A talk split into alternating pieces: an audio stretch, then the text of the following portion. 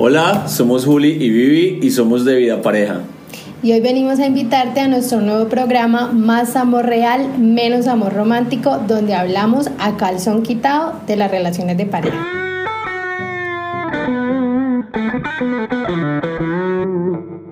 Bueno, en el programa de hoy les venimos a hablar de conversaciones incómodas que tenemos que tener con nuestra pareja. Sí, esas conversaciones que evitamos, que nos cuesta eh, tenerlas con nuestra pareja, pero que son de vital importancia para construir una relación sana. Y en nuestra comunidad nos topamos muchísimo con este tema, nos llegan a diario eh, esas, esos temas donde evadimos siempre hablarnos con nuestra pareja. Pero la pregunta yo pienso que es más, ¿por qué se nos dificulta tener ciertas conversaciones con nuestra pareja? Pues primero al inicio de la relación uno no empieza una relación preguntándole, oye, ¿tú cuánto ganas? ¿Cómo están tus finanzas? O eh, cómo te gusta tener relaciones, como que pues de una uno no, no tiende a preguntar eso. Pero cuando ya la relación empieza a ser un poco más seria, pues sí es importante que tengamos estas conversaciones. Pero siempre está el tema de la pena, el tabú que dirán, o pues realmente muchas veces uno deja pasar cosas que no le gustan y que cree que con el tiempo van a cambiar. Sí, uno de los grandes problemas para no entablar estas conversaciones con nuestra pareja es porque no nos conocemos, no hay una buena comunicación, sentimos miedo de qué va a pensar, qué va a decir o si nos va a dejar nuestra pareja. Entonces por eso hay como mucha dificultad a veces. Mm, alguien nos decía en nuestras redes, pero es que si son una pareja no deberían de tener eh, esa, como esa, esa imposibilidad para poder comunicarse. En realidad nosotros pensamos que sí la hay, en muchas parejas sufren de, de, esos problemas, que no pueden decirle a sus parejas lo que sienten, lo que piensan, porque piensan siempre en el qué, qué va a decir mi pareja, cómo lo va a tomar. Por eso hemos decidido hacer este programa donde vamos a hablar de cuatro conversaciones súper puntuales que son casi que obligatorias. Seguramente hay muchas más, pero aquí nos vamos a enfocar solo en cuatro. Y esas cuatro casi que dan un programa aparte cada una, pero pues queremos como hacer un breve resumen aquí. Sí, eh, muchas veces el problema es que asumimos dentro de la relación.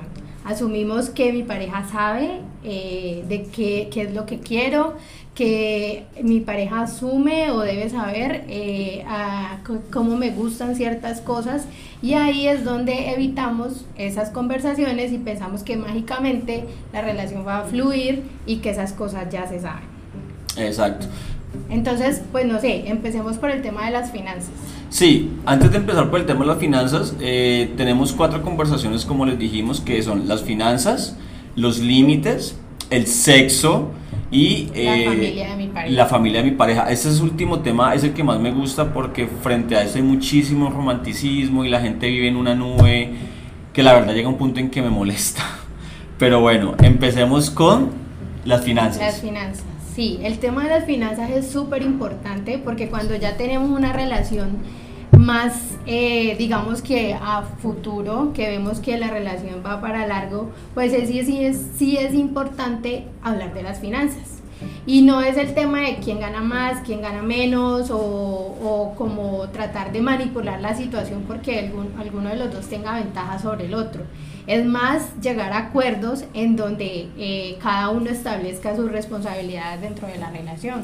Sí, aquí es importante tener en cuenta algo que hemos evidenciado en cuanto al tema cultural, porque tenemos, en nuestra comunidad tenemos gente de muchísimos eh, países y el tema cultural influye muchísimo. Una cosa es hablar de las mujeres y de los hombres latinoamericanos y otra cosa es hablar de las mujeres y los hombres europeos. Tenemos una comunidad eh, bastante interesante en España y ha habido cierto choque con este tipo de, de información porque tienen una educación diferente. Más allá de eso, nosotros sí pensamos que las finanzas es una conversación súper importante, pero más allá de saber cuánto ganas tú o cuánto gano yo, que creo que eso es como muy básico, es en lo posible sentarse y decir cómo vamos a hacer con las finanzas, o sea, qué va a pasar con tu dinero, con mi dinero, vamos a ser compañeros de apartamento en el que simplemente tenemos sexo, tenemos derecho a hacernos reclamos y compartimos los gastos o en realidad vamos a construir para un futuro algo juntos. Cuando hablo de futuro juntos es cuando tenemos proyectos como pareja, casa, carro, etcétera, viajes.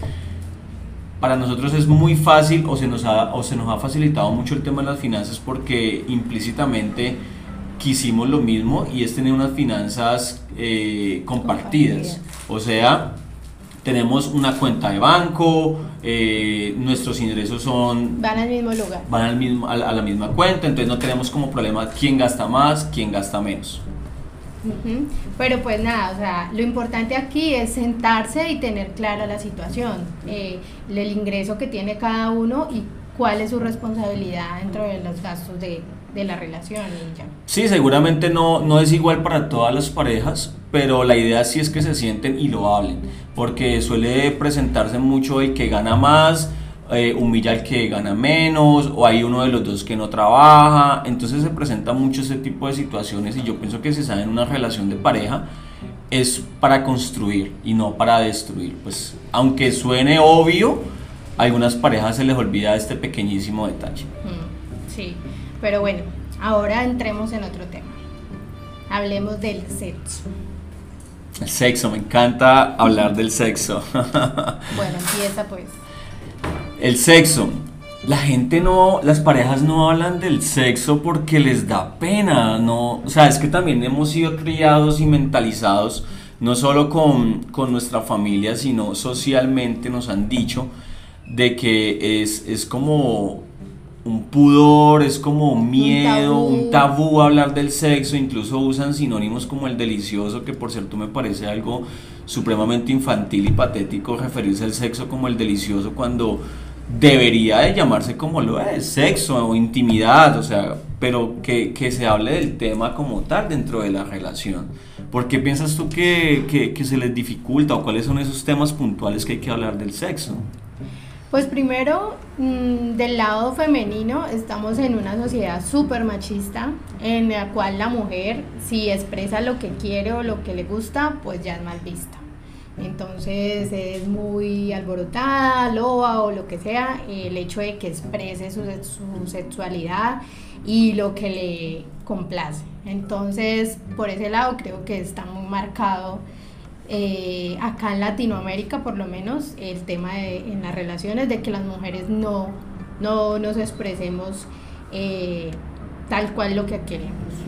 Sí, eh, el tema del machismo claramente mm, marca una relación sexual dentro de una pareja, pero yo pienso que en realidad lo que hay que hacer es hablar de esos temas, o sea, cómo me siento en la cama, qué me gusta en la cama, qué no me gusta, qué disfruto, porque cuando hablamos de un encuentro sexual en una relación de pareja, la idea es que ambos queden satisfechos, ambos disfruten del momento, no que sea un martirio o un problema o un sacrificio o tenga que inventar excusas para no estar con mi pareja. O sea, si en realidad yo lo quiero, la quiero, siento que esto, esto funciona, pero hay algo que, hay un hueco ahí, un vacío que no me está llenando, pues hablemoslo con la pareja, o sea, sentémonos digámosle, yo siento esto, me gusta esto, no me gusta esto, aquí y allá, pero háblenlo con su pareja, o sea, ¿con quién más lo vamos a hablar si no es con nuestra misma pareja? Aparte porque también sociocultural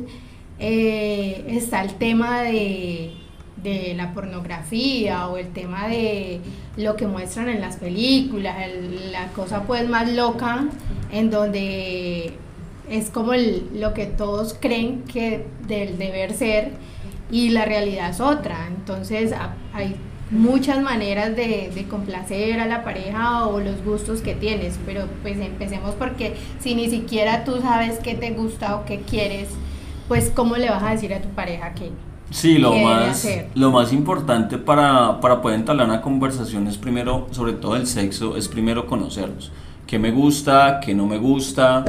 Eh, hacia dónde me inclino, etcétera, para poder así mismo exigirle, porque eso es, un, eso es un factor bastante importante, porque queremos pedirle a nuestra pareja ciertas cosas, pero no somos capaces ni siquiera de nosotros saber qué es lo que realmente nos gusta, nos sentimos insatisfechos Y no es precisamente ni siquiera porque nuestra pareja no nos pueda satisfacer, sino porque no sabemos a nosotros qué nos gusta, qué nos llena. Entonces, por ejemplo, pues si le gustan los juguetes sexuales y usted no se lo ha dicho a su pareja y espera que su pareja tome la iniciativa, pues no, pues hágalo usted primero, pues vaya con su pareja a una tienda donde puedan conseguir juguetes sexuales y empiecen a hacer cosas diferentes.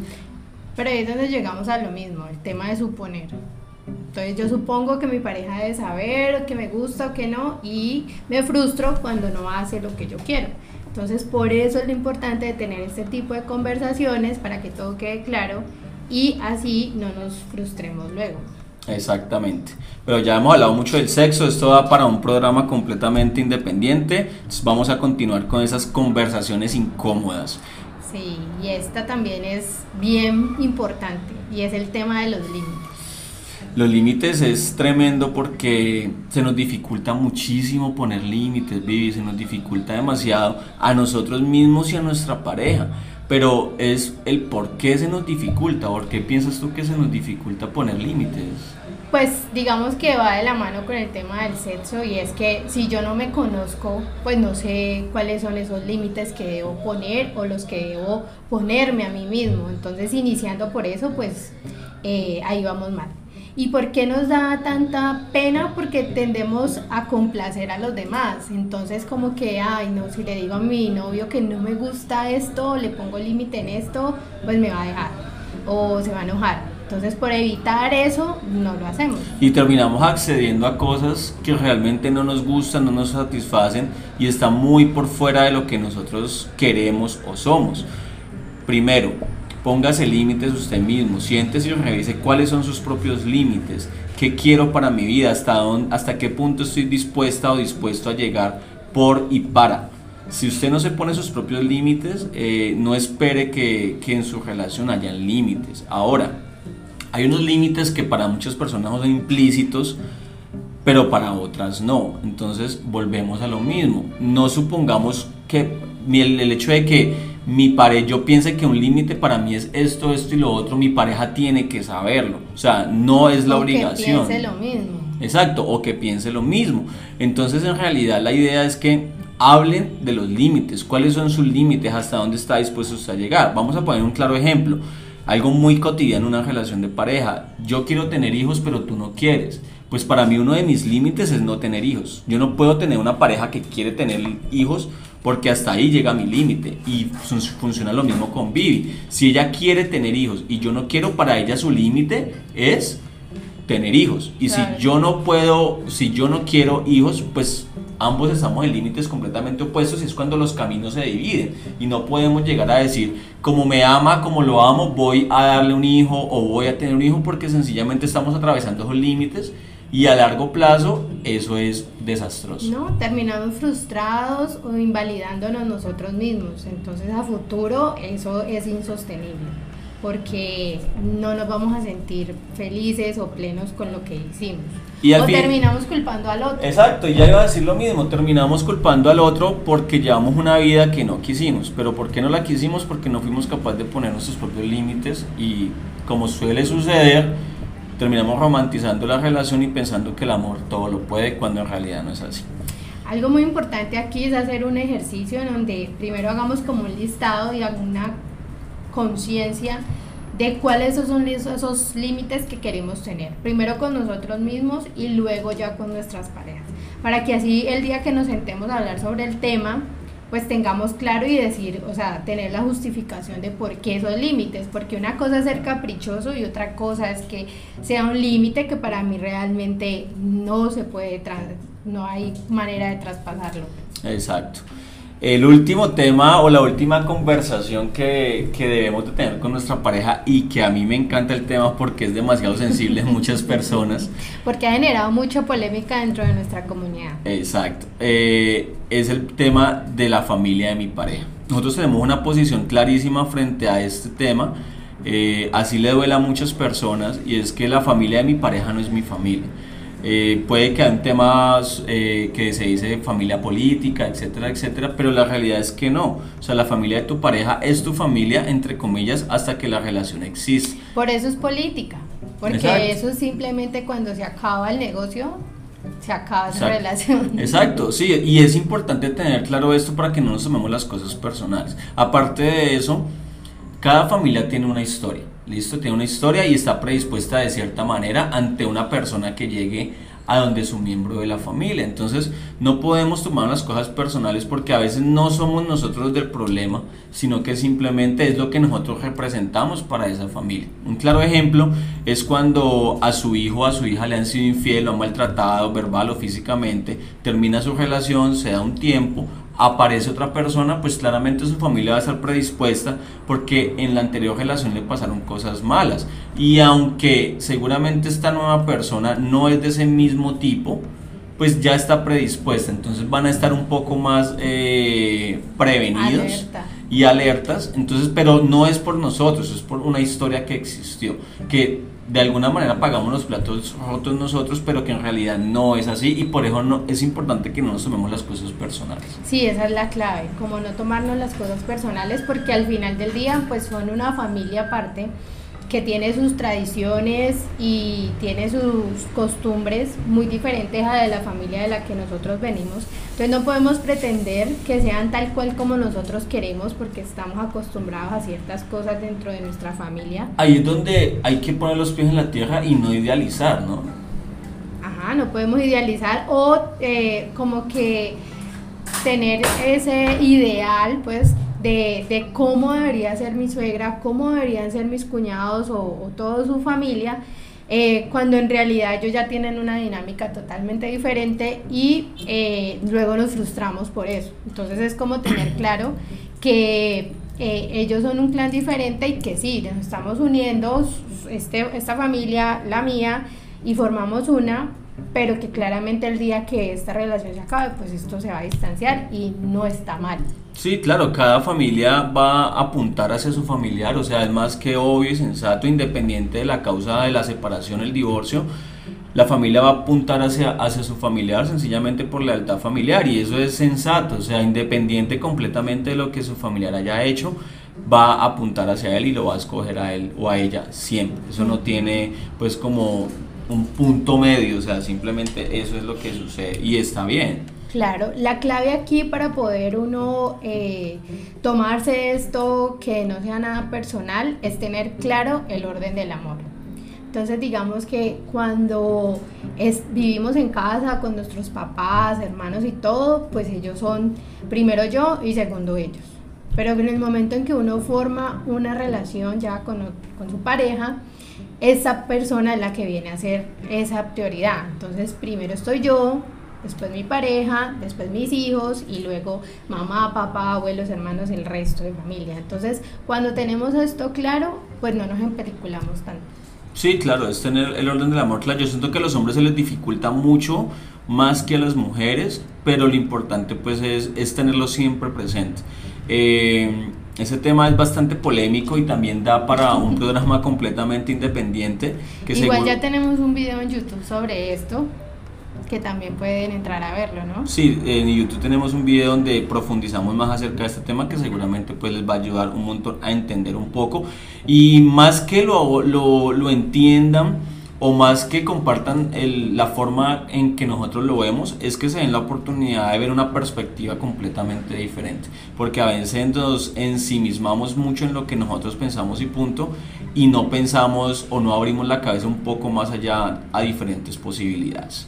Sí, bueno, entonces como le dijimos anteriormente, estas conversaciones que son incómodas son súper importantes para tenerlas en la relación de pareja.